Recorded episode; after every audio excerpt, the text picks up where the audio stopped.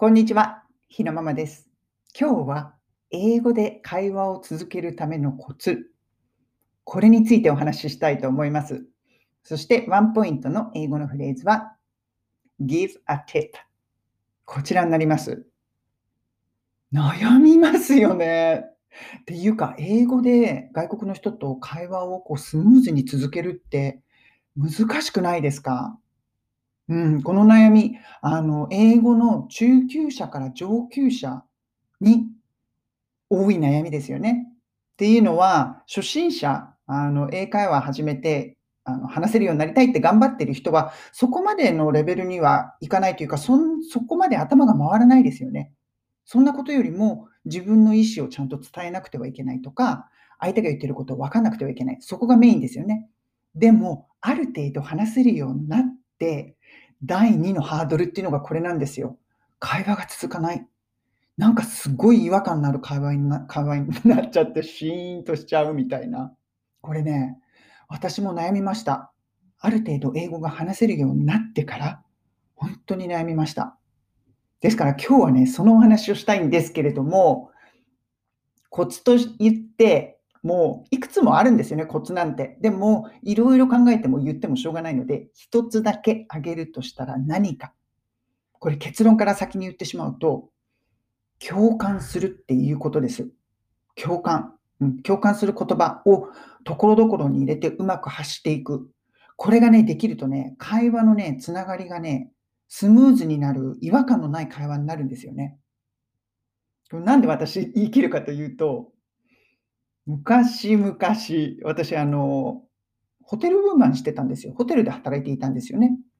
で、香港にあるアメリカ系のホテルでお仕事していました。その時に、まあ、営業していたんですけれども、やっぱりいろんな人に会うんですよ。初対面の人にも会う。とか、あとはあのフロントであのデスクでトレーニングしていた時なんかは、毎日毎日新しいお客様に会いますよね。そうするとそういう人たちとちょっと時間がある時は会話をしたりする。プラスホテルで勤めていると、まあ、パーティーとかに出席することも多いじゃないですか。営業なんかやっていると。ですから、うん。これに関してはね、いろいろと試行錯誤をしたというか 四苦八苦したんです。悩んで悩んで。で、結局たどり着いたのがこれ。一つだけ挙げるとしたら、共感する。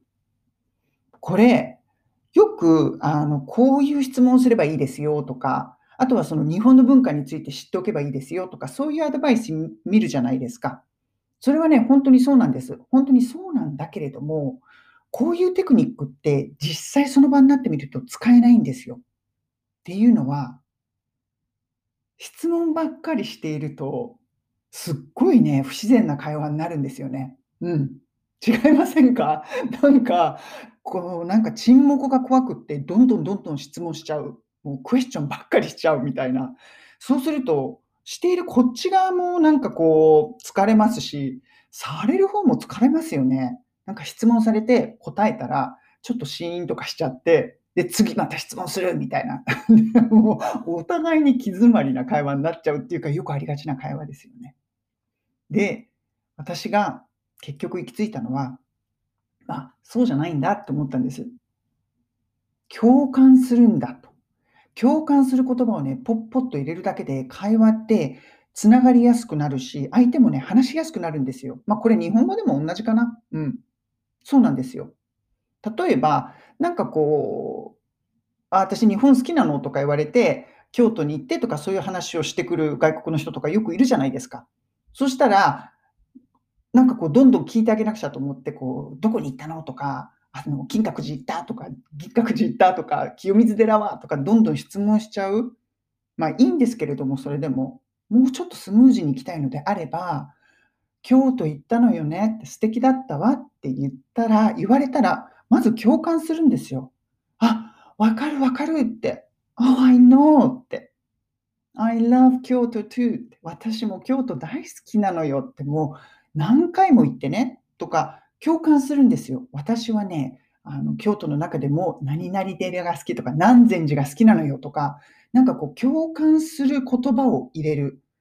そうするとね、こう質問とかしなくても、相手がやっぱり話しやすいんですよね。あ、そうなんだって、そんな素敵なところもあるんだ。私はここ行ったんだけどね、とか。うん。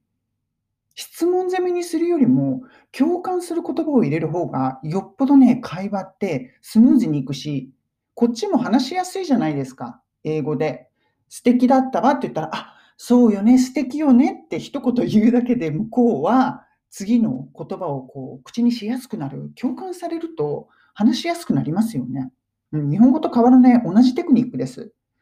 だからね、まあ、あと、こういう話題を知っておくといいとか、そういうのはいろいろあるんですけれども、これ一番ベーシックなこと。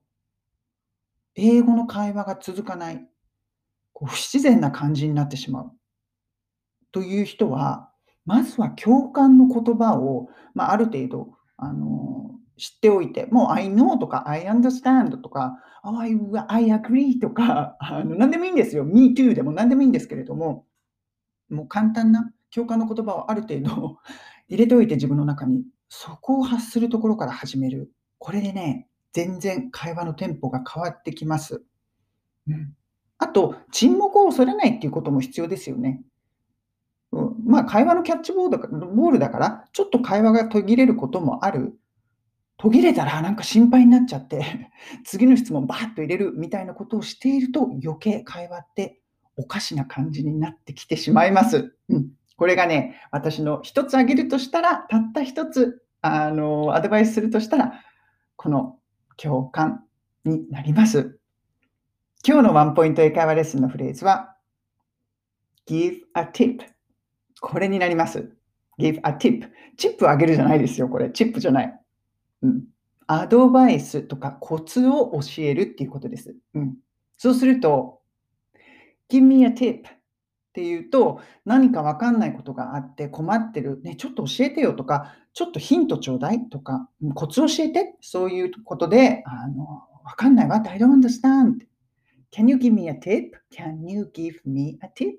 教えてくんないかなとか、こっちが何か教えてあげようと思うときとかは、let me give you a tip って言います。let me させてください。私に何かをさせてくださいってことですよね。give you a tip あなたにちょっとヒントを与えさせてください。あげさせてくださいっていうことですよね。ちょっと教えてあげるからっていうこと。give me a tip。うん。これね、簡単だし、すごくよく使える言い回しですよね。今日はその会話を続けるコツっていう話をしたので、この give me a tip, give a tip という言葉を思いつきました。英語で楽しく会話していってください。うん。あんまりあわあわせずに 沈黙になっちゃったらなっちゃったでぐらいで続けていくとだんだん慣れてきます。頑張りましょう。それでは皆さん、今日も素敵な一日をお過ごしください。